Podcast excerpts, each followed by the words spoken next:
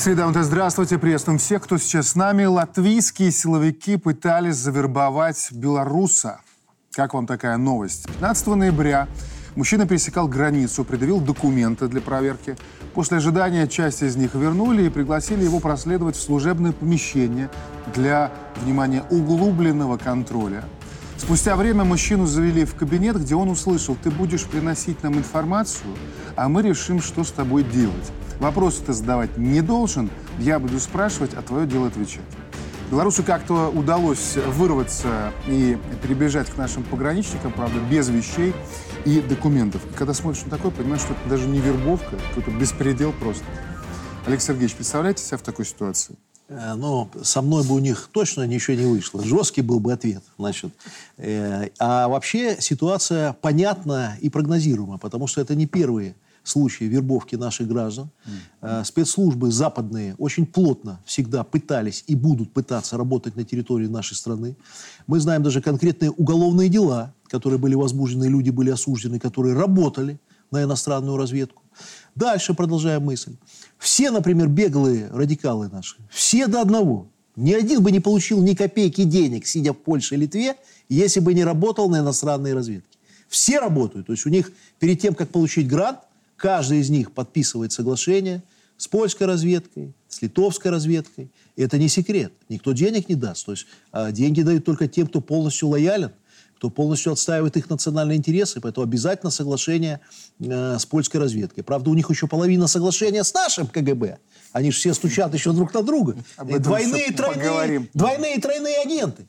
А, конечно, вот этот случай конкретно с этим белорусом доказывает еще раз, что никакой демократии, там, прав человека, это нарушение всех международных норм. Человек пересекает границу, его незаконно задерживают, незаконно пытаются завербовать. Это где такое возможно вообще? В каком нормативном международном документе? Но удивляться не надо. Идет война. Все способы на Западе считаются хорошими. И им кажется, что вот мы больше завербуем, будет лучше. Единственное, всем гражданам советую, как себя делать. Если вдруг кто-то попадает в такую ситуацию на границе, видит, что тебя могут задержать, соглашайся, потом приезжай в Минск и в КГБ. Все рассказывай, все будет хорошо. Мы своих защитим. Mm. То есть э, будьте хитрыми. Потому что мало ли могут незаконно задержать, незаконно отправить за решетку в Латвии и в Литве. Надуманное обвинение. То есть все что угодно. Они бессовестные люди. Сколько людей у нас сидело за решеткой там незаконно. Они своих сажают. Дмитрий Александрович, э, э, несмотря на то, что в целом абсолютно согласен с Олегом Сергеевичем, но вот этот случай, в нем нет ничего удивительного. Стандартная вербовка по негативному сценарию, э, которая происходит плюс-минус везде. Просто удивительно, что наши э, коллеги наших спецслужб из сопредельных государств выбирают такие странные места, как вот на, на границе. Это немножко не очень профессионально, но в целом в этом нет ничего удивительного. Удивительного так все делают. И мы в том числе. Угу. На самом деле это очень грубый метод, и очевидно, что не рассчитывали на искреннее содействие, а человека просто присанули. поставили, присанули в тупик жестко. Причем это не только Литва, Латвия, это и поляки делают. Это нашим гражданам просто надо быть готовым в нынешних условиях вот к таким взаимодействиям. Причем доходит до абсурда абсолютно. Под, подгоняют машину впереди, дают, включают задний, тут же его оформляют, какие-то наркотики находят. Ну, а в этом случае дело, может быть, было с простым э, человеком или э, очень часто на границе э, контрабандисты и так далее ставят в тупик mm-hmm. человека. Ну, и потом рассчитывают на то, что он будет как-то взаимодействовать. Но тут очевидно, что никакой искренности от наших граждан такими методами, да и в принципе такого взаимодействия не добьешься. Вот мы в том году, у нас работали ребята в Хатыни из Латвии. Ну, то же самое просто. То же самое. Говорит, затягали по различным ведомствам и инстанциям. Что вы там делали? За то, что приехали. Приехали в Хатыни потрудиться mm. с молодежью Беларуси. Ну, вообще такой достаточно странный способ вербовки был избран. Как говорится, ну уже как правильно тут Игорь сказал, что достаточно непрофессиональная работа. И они это прекрасно понимают. Помимо того, еще можно посмотреть и странный способ охраны какой-то избран mm-hmm. тоже этого контрольно-пропускного пункта. Конечно. Слава богу, что человеку удалось сбежать. Вот Олег Сергеевич правильно отметил. Говорит, есть возможность, соглашайтесь, приезжайте, мы вам поможем. Это самое главное. Ну, а кто во всем этом виноват, раз это шло, пошло уже в СМИ, в средства массовой информации? Сейчас латвийская сторона скажет, что данный товарищ виноват, он провозил с собой наркотики, алкоголь, Да, все что угодно. А белорусская сторона таких людей покрывает. Поверьте, примерно так это и будет. Ну, давайте дальше тогда пойдем. Громкая история, на которой нужно остановиться, ее нужно осмыслить. Хотя, мне кажется, человек, который э, все это говорил, так до конца не осмыслил, что же он говорил. Буднично о чудовищном. Это про интервью Давида Арахамия. Избежать сотен тысяч смертей было не просто реально. К этому практически подошли Россия и Украина еще весной 2022 года, но украинцам запретили это делать. Воевать скомандовал Джонсон. Лидер фракции «Слуга народа» в Верховной Раде и участник российско-украинского переговорного процесса Давид Арахамия дал интервью, в котором признался, что именно британский премьер тогда убедил президента Украины Владимира Зеленского отказаться от мирного соглашения с Россией и продолжить военные действия. А ведь, по словам самого Арахамия, едва ли не единственное, на чем настаивала Москва, было согласие Киева на нейтралитет. И все. В Украине это интервью некоторые назвали чистосердечным признанием, но, глядя на то, как именно «Слуга народа» это говорил, не похоже на признание. Не думаю, что Арахамия глупый человек, тогда вот что, убежденность, самовнушение. Мы ведь помним, как Арахамия среди прочих тогда вот кричал, что вот Буча случилась, и поэтому мы останавливаем переговорный процесс. То есть сейчас, получается, он признает то, что нам уже было ранее очевидно, что такое Буча, для чего она была нужна. А я бы хотел вернуться, исходя из этих слов, к тому, что говорил наш президент с момента начала СВО. Ведь он говорил абсолютно то же самое. Сколько сделал наш президент и Беларусь для того, чтобы эти переговоры вообще состоялись здесь между Россией и Украиной? Они состоялись. Президент был посвящен в эти переговоры, как мы знаем, от и до. И не один раз он уже говорил, что договориться было не проблема, и договорились. А потом поступила команда о запрете этих переговоров, и все э, началось опять. Вывод один из этого. К сожалению, это цена потери суверенитета. Если бы власть украинская в тот момент уже, когда началась СВО, была самостоятельна, если бы она думала о национальных интересах страны, хоть какой-то был суверенитет, хоть маленький, хоть на 30%, не было бы этой войны. Но поскольку власть полностью зависима, они даже не могут сказать «нет». Я думаю, в тот момент, когда Джонсон давал Зеленскому указание прекратить переговоры, может быть даже, даже не может быть убежден, что и Зеленский, и, За, и Залужный, все, кто на тот момент находились вот в этой киевской верхушке, прекрасно понимали, к чему это приведет. Они прекрасно понимали, что никакой победы не будет. Прекрасно понимали, что будет тысячи трупов. Все это они осознавали. Но настолько зависимы, настолько сдали страну, что вынуждены были принять это А решение. вот Олег Сергеевич, он же... И заработали на этом знаете, вот в этом долларов. интервью а, он сказал о том, что ну, для нас, для украинской страны, это изначально переговоры были а, дымовой завесой. То есть это у него синдром Меркель, да, вот Конечно, э, сейчас. Потому что конечно. наверняка тогда они не считали это дымовой завесой, Конечно, когда... конечно. Э, Да какая дымовая завеса? Значит, у нас как Меркель, помните, она, э, э, то она э, делала все, чтобы были Минские соглашения, и Меркель, кстати, на мой взгляд, из всех европейских лидеров была наиболее адекватным политиком. А когда тренд поменялся, она сразу стала говорить, что она на самом деле никаких Минских соглашений не хотела. Хотя я считаю, что все она хотела, просто потом э, начала подстраиваться под политическую повестку. Проблема, что США не хотела, Великобритания не хотела. А Меркель войны, кстати, она была не, хоть не дура, в отличие от тех лидеров э, Европы, которые находятся сейчас. Здесь то же самое. Это раз. Второе, не надо его там тоже переоценивать, вот этого человека, который вел переговоры. Он тоже э, исполнитель. Не более того, он решения не принимает. Но то, что правда в том, что можно было договориться, это сто процентов. А то, что запретили, сто процентов. И это подтвердил наш президент, чьи слова сбываются всегда. Он говорил всегда об этом. И, и в последнее время э, мы видим, что это подтверждается. Андрей Петрович, ну это чудовищно на самом деле. Ведь, По сути, если послушать их, то все, что нужно было России, это нейтральный статус Украины. Остальное можно договориться. Сотни тысяч людей были бы живы сейчас. глава России, глава государства Российской Федерации сказал о том, что уже документы были подписаны. И мы начали отвод войск. А первым пунктом как раз стоял отвод войск из-под Киева. Про Донецк, Луганск там говорилось о том, что да, э, якобы э, там вопрос не решался относительно этих республик и относительно э, статуса Крыма. Вопрос стоял только о том, что по всей вероятности, ну это сейчас говорит сторона украинская о том, что о Донецке и Луганске как об особом их статусе в рамках Украины, и возвращение о обсуждении крымской, крымского вопроса в течение 15, 10-15 лет. Причем исключительно мирным путем. Но у меня есть вопрос. Действительно ли России была просто нужна бумажка о нейтральном статусе? А где гарантии, раз уже обманывали? Абсолютно. Да вы посмотрите раз? все. Во-первых, и слова президента, главы государства, действия российских войск, и, соответственно, тех партнеров, которые стали И не совсем партнерами с этой стороны. Я думаю, что в этой ситуации вопрос стоял гораздо о более значимом чем-то, и об отводе войск, и именно о разоружении, и многом-многом, о чем сегодня скрывает действительно противоположная сторона. Что касается Бучи и Ирпеня. Если бы российская страна, конечно, знала, что устроит эти и Бучи, и Ирпень, а это подлость высшей э, категории. То есть тут понятно однозначно, как это все разыгралось. Мы помним видео, где там трупы вставали, да, после того, когда проезжали в зеркале заднего вида. Мы прекрасно знаем, кого там уничтожали, даже не снимали белые повязки то, что обозначало принадлежность э, к противоположной стороне. Но это никого абсолютно не интересует. И сейчас самое главное, что противоположная сторона, вот этот вот э, коллективный Запад, он будет на протяжении всей своей исторической основы рассказывать о том, как российские, российские военнослужащие уничтожали, насиловали и прочее, прочее, прочее. Андрей Петрович, а к хочу- чему это все да, идет? Сейчас хочу взгляд? вспомнить один фрагмент, просто чтобы мы дальше не ушли, потому что ведь в мае 22 года, помните, Игорь, а- агентство Associated Press, беря интервью у Александра Лукашенко, задавал ему вопрос вот про эту бучу снова и снова. И он тогда вот что по этому поводу ответил. Прекратите врать. Вот прекратите врать. Вы зря приводите пример Бучи. Вы зря. Вы не тому человеку его задали. А то, что происходило в Буче, я не знаю, насколько вы погружены в это, э, но мы знаем, кто организовал эту показуху.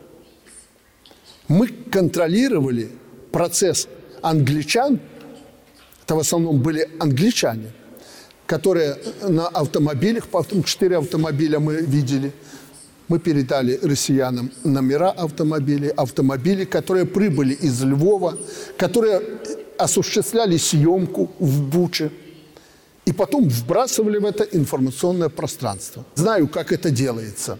Поэтому не надо говорить о Буче. Во-первых, я еще раз хочу сказать. Готовился не просто вопрос отвести войска и договориться о статусе. Да готовилась, по большому счету, капитуляция той самой Украины. И я думаю, что именно документы капитуляции были подписаны. О чем сейчас они не говорят. Но о чем тонко намекнул Владимир Владимирович. Да. Вот. И к чему Рахамия все это говорил? Я понимаю, что сегодня весь Запад говорит только об одном. О заморозке конфликта.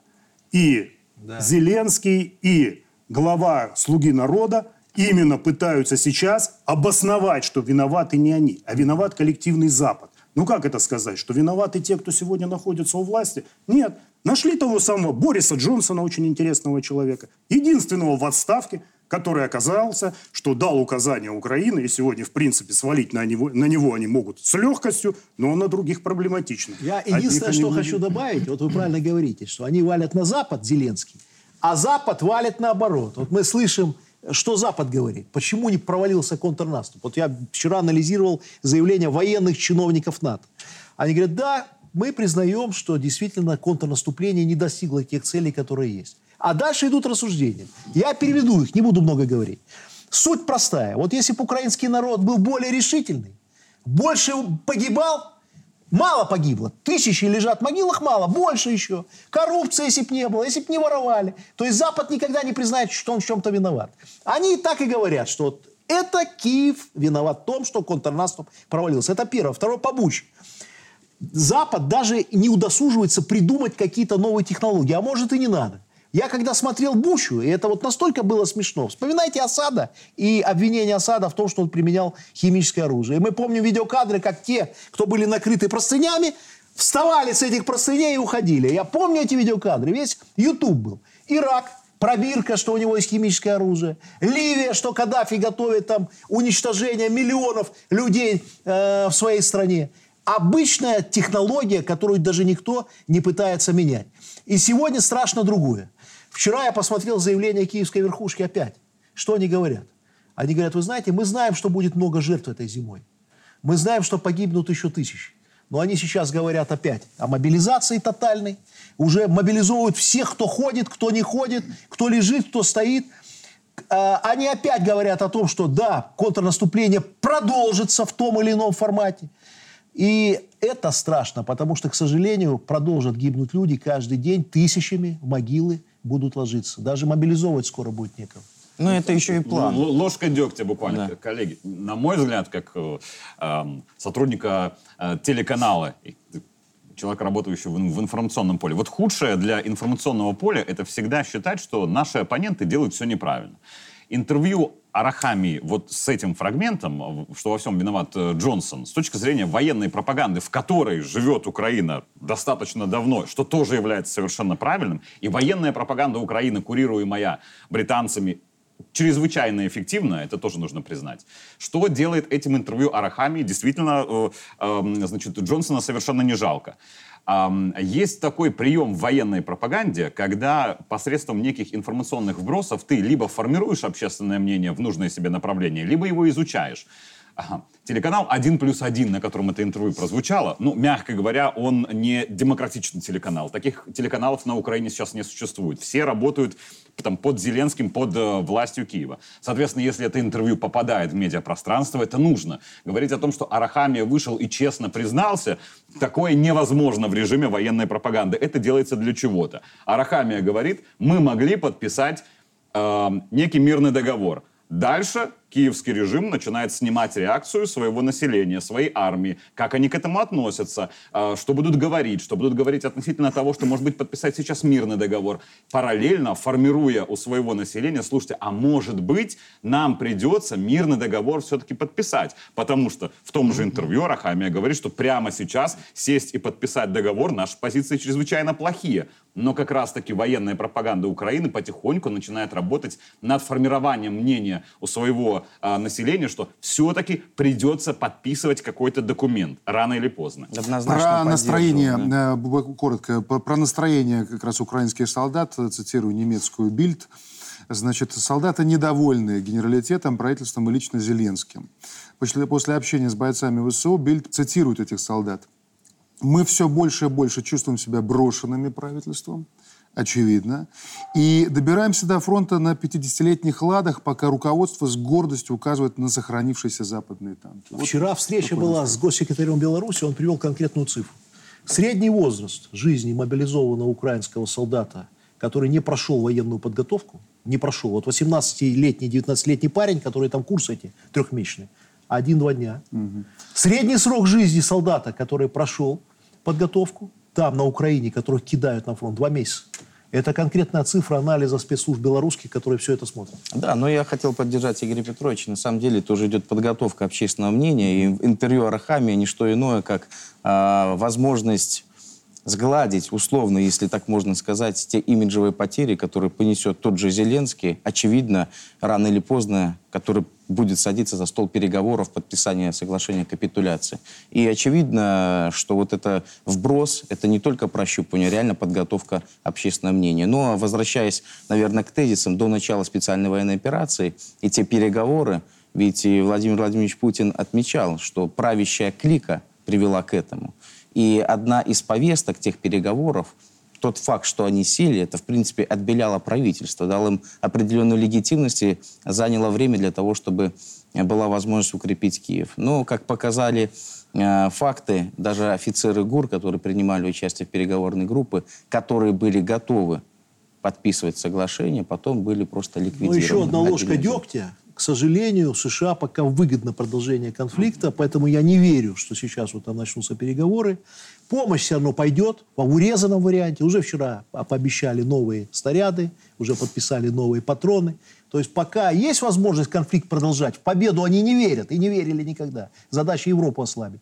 Пока конфликт продолжится. Конфликт. И вина в этом европейских элит в том числе, которые не в состоянии сегодня сказать свое «я» на европейском континенте, сказать «нет войне».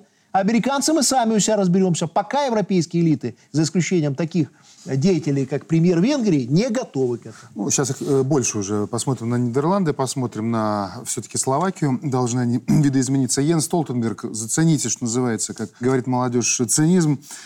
Украина приблизилась к НАТО, но ее туда пока не приглашали, говорит глава Альянса. Вообще безответственность политиков может привести к исчезновению Украины. а, по крайней мере, в том виде, в котором мы ее знали. И это не единственный пример. Вот взглянем сейчас на карту из американских учебников. Там больше нет Молдовы, зато одна большая Румыния.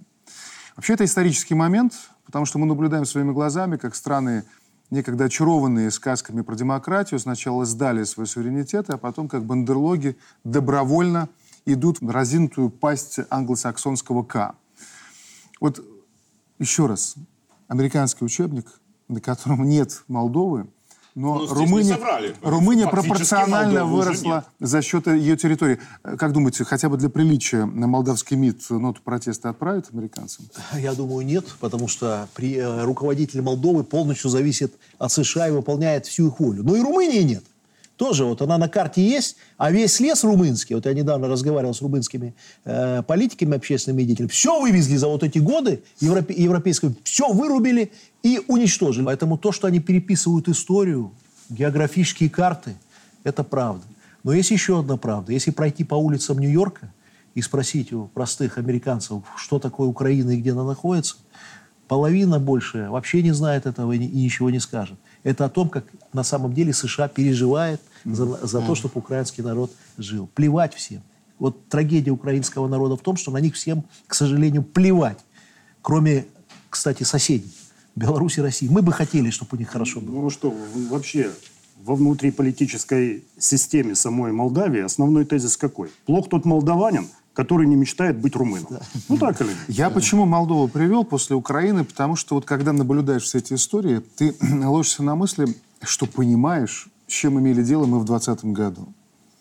И какова была цена вопроса, если бы все пошло иначе? Разве нет?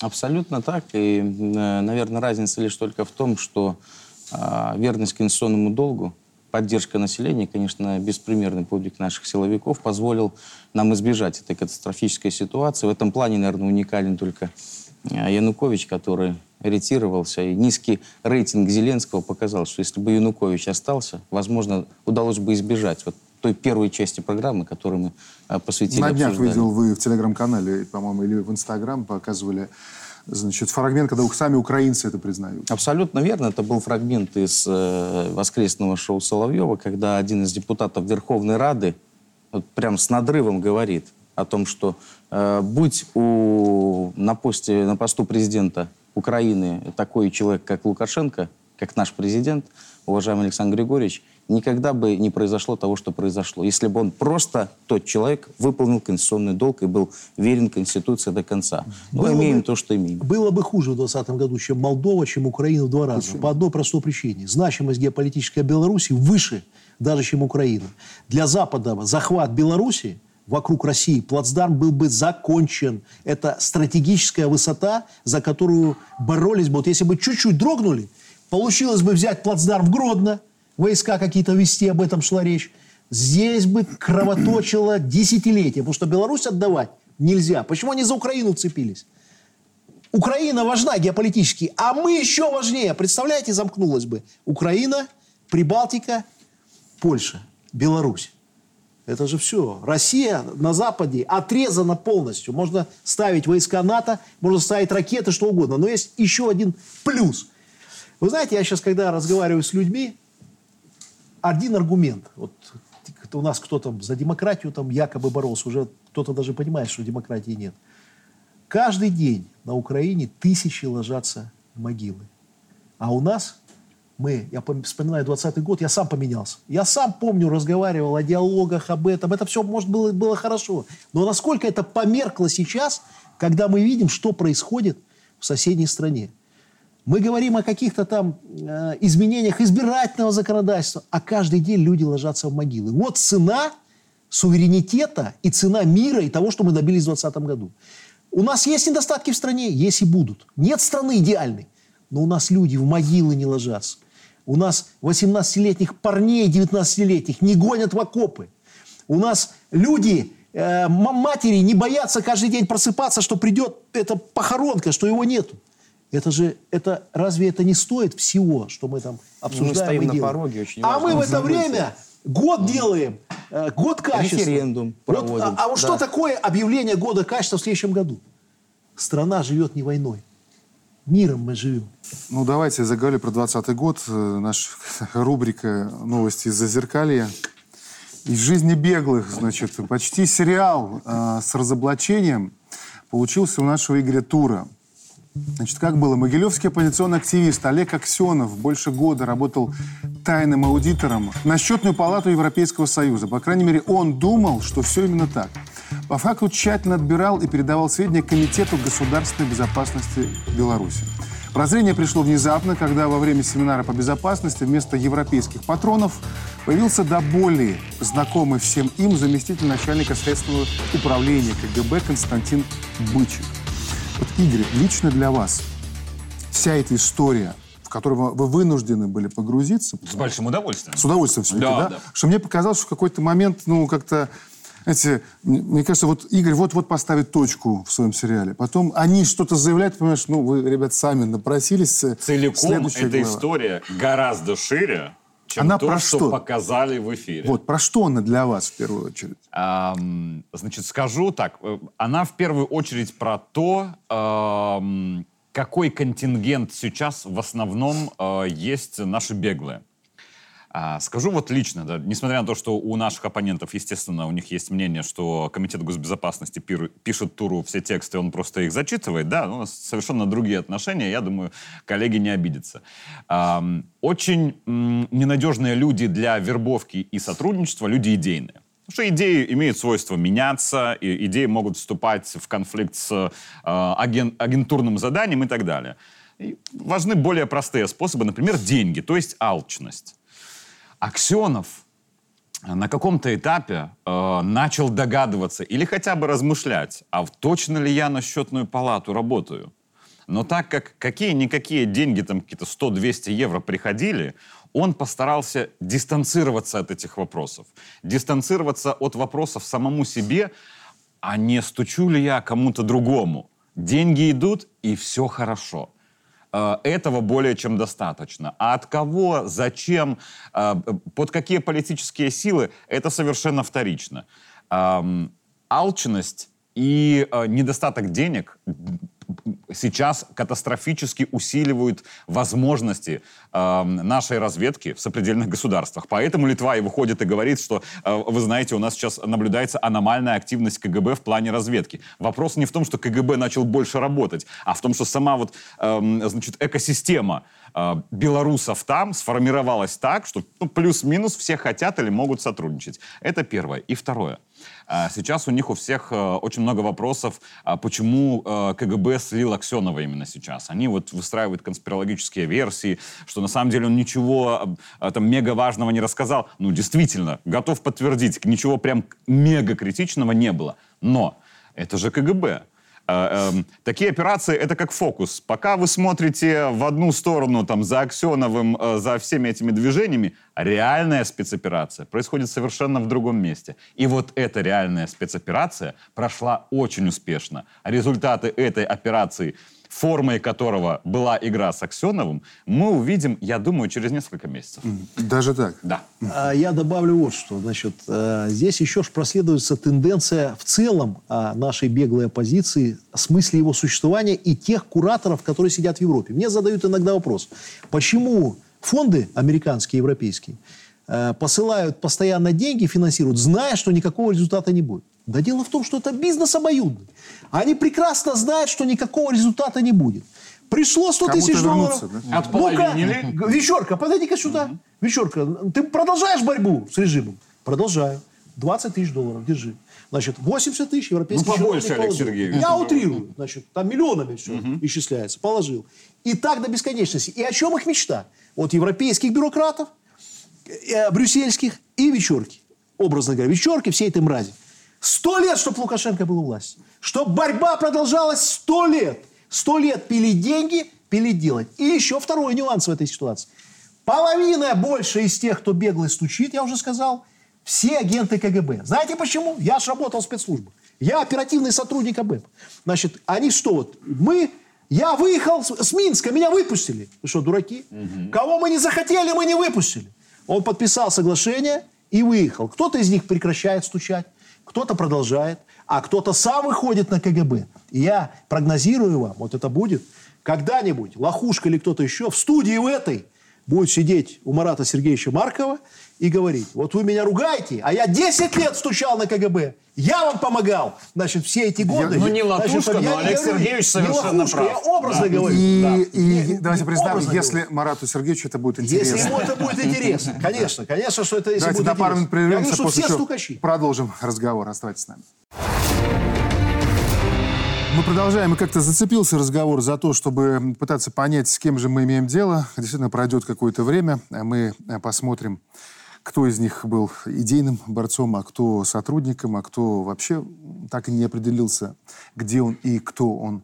Александр Сергеевич, пожалуйста, ваше мнение. Вы знаете, посмотрите, как литовцы сейчас начали активно э, отменять ВНЖ, практически, можно сказать, выпихивать всех белорусов. И те, которые за их, те, которые против, рассчитывая на то, что таким образом они как-то будут сокращать там возможную вероятную агентурную сеть наших э, спецслужб и спецслужб других стран.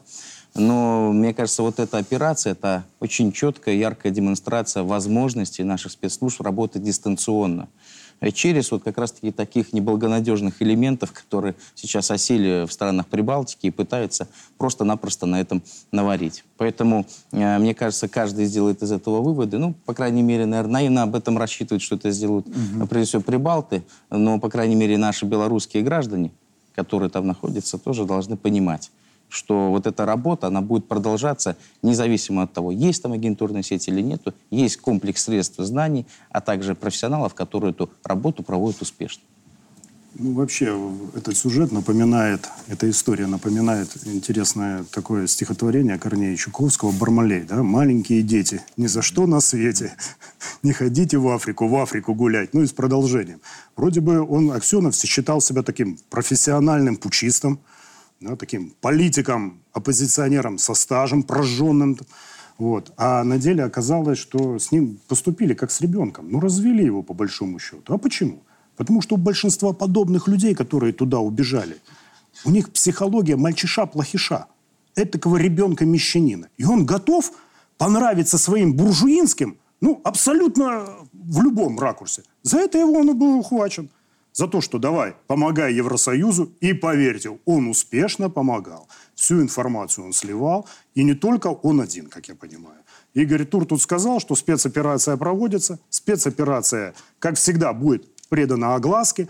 И, самое главное, зашевелился Департамент государственной безопасности Литвы. Да. И не Сказал, просто за- зашевелился, а буквально день-два назад э, глава ДГБ Дариус Еунишкис сказал, что мы сегодня подозреваем в качестве вот этих вот сотрудников КГБ практически всех, Всех, кто всех. пересекает с Это значит, что Беларуси. никого конкретно не могут Конечно. подозревать, нет А, информации. а дальше он сказал, а больше всего нас беспокоит то, что мы никакой информации не имеем о, своей поли- о своих политиках, о своих депутатах, всеми, которые здесь есть, и которые когда-то сотрудничали с Белоруссией.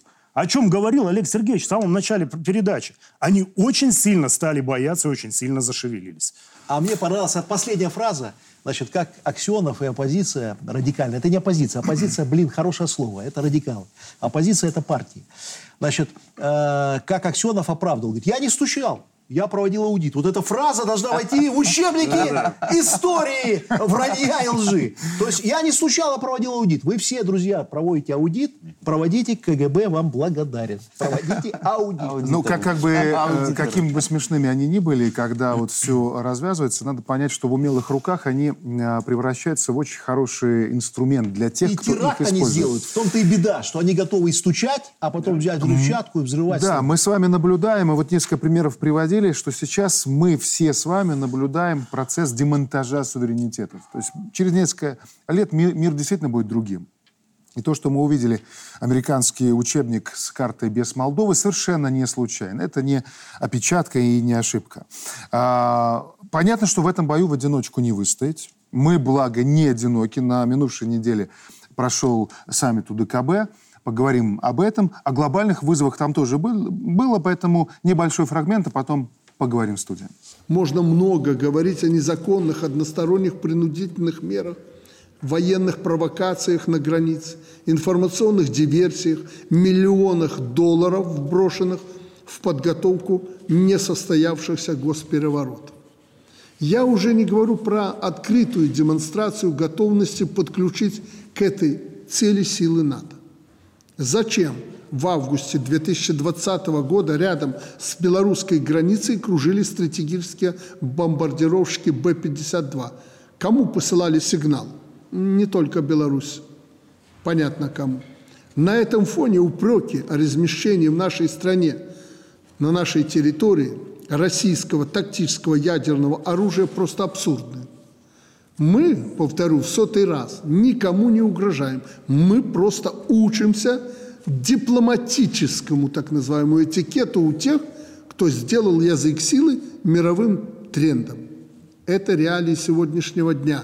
Только наличие мощного оружия гарантирует безопасность в регионе и дает право голоса на международной арене. Одна из важных тем для УДКБ Армения. Представитель этой страны в недавнем саммите не участвовал. Показательно и не случайно, что именно в день встречи в Минске Пашинян общался с европейскими послами. Обсуждали региональную безопасность. А днем позже Пашинян повидался с главой службы внешней разведки ФРГ и обсудил вопросы отраслевого сотрудничества. Круг общения более чем красноречивый. При этом, по словам Пашиняна, Армения надеется на возможность в ближайшее время обсудить армяно-российские отношения на высшем уровне. Да и УДКБ свои двери не закрывает. На мой взгляд, не имеет смысла делать из этой ситуации какие-либо категоричные выводы. Армения была и остается нашим союзником. Этим, я думаю, все сказано. Слова генсека ОДКБ. Вот чуть выше говорили про Украину и Молдову, очарованные дивным садом Барреля поставили под угрозу существование своих государств – Армения рискует попасть в эту ловушку? Знаете, на мой взгляд, э, вот это поведение Армении, ну, они руководствуются, на самом деле, прагматичными вещами. Э, на саммит ОДКБ в Минск не приехали, но одновременно заявляют, что ОДКБ — это наш блок, наш формат, мы будем продолжать взаимодействие. Очевидно, что если э, по какой-то причине Армения такие решения может принять, то это автоматически сокращение тех поставок и льготных вооружений, которые идут по линии ОДКБ. Э, сейчас даже Украина при огромных субсидиях и поставок вооружения стран Запада практически 70-80% э, парка военного – это все равно техника Советского Союза. Очевидно, что Армения себя отрежет не только от поддержки технической, но и в том числе стратегических партнеров. Э, более того, если снизится боеспособность армии, то, очевидно, она останется одна перед Турцией. И здесь надо понимать, что Пашинян э, прагматично просто вы, сделал такой па определенный. Но э, мне кажется, что в долгосрочной перспективе это просто один из таких политических элементов. Стратегически Армения все равно остается э, партнером по блоку, и мне кажется, в ближайшей перспективе все-таки выводы должны будут сделаны. Андрей Петрович. Ну, я думаю, что Армения сегодня во главе, с главой правительства Николой Ивановичем Пашиняном, но идет не совсем в одном направлении с нами. Она идет в абсолютно противоположном направлении. И ситуация, которая сегодня складывается именно в Закавказье, она не может вызывать, э, не вызывать опасений. Ну, во-первых, э, то, что они практически отказываются от военных поставок со стороны России и целиком привлекают туда именно поставки, прежде всего, с Францией, часть с Грецией, часть пытаются привлечь из Великобритании, ну где уши Великобритании не бывают, mm-hmm. эти уши везде присутствуют. Вот. Это тоже один из аспектов того, что они четко избирают противоположный вектор. Отрадно то и вселяет, конечно же, какую-то, может быть, отдаленную уверенность, то, что армянская сторона не заблокировала ни одно решение, которое было принято в ходе э, сессии ОДКБ, который, Совета ОДКБ, которая проходила у нас. Как бы она вселяет. Либо это без разницы, либо они все-таки будут продолжать, но тем не менее все основные законопроекты туда отправлены. Вы больше к чему склоняетесь? Да, я склоняюсь к тому, что сегодня армянская сторона, к сожалению, начинает прорабатывать абсолютно противоположный вектор своих взаимоотношений. И прорабатывая этот вектор, она пытается именно отдалиться от России. Но это сразу же палка о двух концах. Конфликт с Азербайджаном еще не завершен. И никаких мирных договоров еще не подписано. И, вероятнее всего, подписано не будет. Мы знаем, что часть сел спорно, захвачена, не захвачена азербайджанской стороной. Об этом то же самое Пашинян говорил и претензии предъявлял, прежде всего, Российской Федерации и предъявлял Организации договора о коллективной безопасности. Странные, конечно, претензии, и не приехав при этом на саммит к нам сюда, не стучав кулаком по столу, не требуя, что в конце концов помогали, привели там пятую статью, там четвертую статью и так далее. Э, нет, пока результатов абсолютно не видно. Но страх именно Армении перед Азербайджаном и то, что развивается, а Азербайджан не скрывает тоже своих намерений. Это касается и Сюника области, и Вейзорской области то же самое, и вопрос с Зангизурским коридором. Этот вопрос, на мой взгляд, открытый. То, что сегодня творит Никола Пашинян на данный момент, может точно привести к тому, что Армении просто не окажется на карте. Их всего там сейчас 2,7 миллиона – Хотя при том, что исключая криптоармян, всего армян более 12 миллионов. Вы понимаете? Да сегодня армян уже больше проживает, наверное, в Москве, чем проживает на отдельно взятой армянской территории.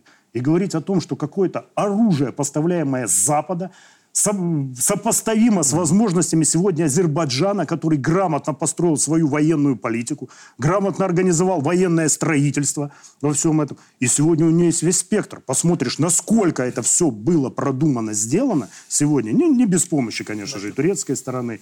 Но, тем не менее, я хочу сказать, что сегодня ар- армяне, у них другого выхода, как дружить с Россией, нет. И у ОДКБ. И у ДКБ, Смотрите, безусловно. Значит, абсолютно согласен. Первое. Э, некоторым армянским политикам, может быть, хотелось бы перенести Армению с карты мира в другое место, но этого не будет. Второй момент. Э, никаких помощи Запада в противостоянии с Азербайджаном, а это будет прямое противостояние с Турцией, Запад на прямое противостояние с Турцией никогда в сегодняшних условиях не пойдет. Почему? Потому что у Эрдогана очень много есть чем ответить Европе. Малейшее движение, открывается граница, 10 миллионов беженцев заходит и до свидания. Ну, и Турции НАТО, есть о чем говорить. Дальше. по И член НАТО. НАТО. Да. Дальше. Экономика Армении никогда не будет существовать без России. Это невозможно. Нереально, невозможно. И именно этим в том числе объясняется сегодня то, что э, руководство Армении не идет на прямое противостояние с Российской Федерацией. Конец экономики, просто ничего не будет просто существовать. Как они жить будут? А Абсолютно прав мой коллега, там уже в Москве больше живет. Третий момент. Контакты с Западом. Франция, там, э, Германия. Э, ну, э, здравые люди понимают прекрасно, что безопасность этого региона Запад никогда обеспечивать не будет. Более того, он заинтересован в обратном. Для него Армения – это возможность создать, может быть, когда-то еще один плацдарм недружественности в отношении России. Это опять крах Армении. А теперь немножко о позиции Беларуси. Значит, мы прекрасно все это понимаем. Но посмотрите, насколько выдержан президент Беларуси. Почему? Нам не нужно обострение отношений. Мы все это видим. Мы все это понимаем. Но мы прекрасно осознаем, что западным, западным коллегам, или как их назвать, очень бы хотелось, чтобы мы и тут в рамках ОДКБ начали более серьезные конфликты. Президент проводит политику поиска все-таки тех компромиссов, тех решений, которые бы позволяли организации эффективно противостоять угрозам и эффективно работать. И я вам скажу, получается. В том числе мы можем тоже гадать, по каким решениям Армения там не блокирует ничего, но я думаю, что есть же еще дипломатическая работа. Есть еще работа, которой нет в публичном поле. Есть официальные заявления Пашиняна, а есть та работа, которая это работает нашими дипломатами, и в том числе посольствами, которые здесь находятся. И я вам скажу, эта работа эффективна. И заканчивая, скажу так. Мы все равно продолжим делать все, чтобы отношения с Арменией, с Азербайджаном у нашей, страны были хорошие. Нам это выгодно, но мы все видим, понимаем и знаем, чтобы никто не думал, что мы где-то там что-то не видим. Ну и ОДКБ, да, Игорь, как фактор силы. А президент говорит о том, что этот фактор, который сейчас выходит на первые роли в мире, когда ты пытаешься отстоять свою позицию и противостоять тому, что тебе Ну, наша предъявляют. организация объективно сложно. Э, Это организация... Вот чем мы отличаемся? НАТО — это США там, плюс Европа, условно говоря. Да? Европа достаточно компактная. У нас все-таки гигантские расстояния. Россия, Казахстан, Таджикистан, Кыргызстан. Приезжают наши коллеги, эм, допустим, Таджикистан, Кыргызстан, у которых и между собой еще не урегулирован окончательно пограничный конфликт. Но для них важен вопрос допустим, Афганистана, как и для Казахстана немного тоже. И когда, например, мы в Минске сл- слышим про то, что ОДКБ говорит о том, что одна из угроз это Афганистан, мы в Беларуси, когда у нас НАТО здесь вот под боком, а конфликт на Украине прямой э, на юге, мы думаем, ребята, вообще какой Афганистан? То есть у нас немного в силу географических особенностей эм, разные первоочередные проблемы. А, поэтому нам в ОДКБ сложно договориться. Но нужно. Чему призывает постоянно Александр Григорьевич, в том числе пытаясь решить вопрос. Армяно-азербайджанский конфликт предметно предлагал решить Лукашенко, дай бог памяти. Вопрос был э, в том, чтобы э, Армения была бы согласна э, отдать спорные территории, потому что Азербайджан иначе забрал бы их э, военным путем, что и произошло. А, взамен Армении предлагалось э, несколько миллиардов долларов плюс строительство газопровода по территории Армении. Лукашенко позвонил, переговорил с Алиевым. Алиев сказал, да, без проблем, я готов сделать так. Это было бы выгодно обеим странам. Но армянам тогда сказали, типа, нет, мы не ведем переговоров никаких э, с Азербайджаном. Хотя можно было бы все реально решить гораздо проще, гораздо быстрее, если эм, бы Армения была, руководство Армении было бы самостоятельным. А как касаемо Никола Ваваевича Пашиняна, при всем уважении, но кажется, что политически он после Карабаха в таком... Он и силы, которые за ним, он в таком нокауте, и даже генеральной стратегии какой-то нет. Иногда делаются заявления, противоречащие друг другу, совершаются действия, противоречащие. Никола Ваевич Пашинян сейчас самый опасный политик, потому что у него э, нет понимания стратегии даже для самого себя. Он непредсказуем даже для самого себя. А это прям очень плохо. Вот видите, мы и подошли к этой теме. Э, политики, их ответственность за шаги и ожидания, которые к ним предъявляют те, которые их когда-то выбирали. Мы помним, с чем приходил Зеленский на выборы. Это была колоссальная поддержка, это было огромное обаяние, и оно сработало на людей, на соседей, все наблюдали и думали, ну вот сейчас, вот вроде как... Заживем. Хотя, хотя бы появится шанс пойти дальше. Да, ведь уже есть площадка, где можем решать. Много других примеров, которые можно проводить. У нас в следующем году выборы 25 февраля, один день голосования.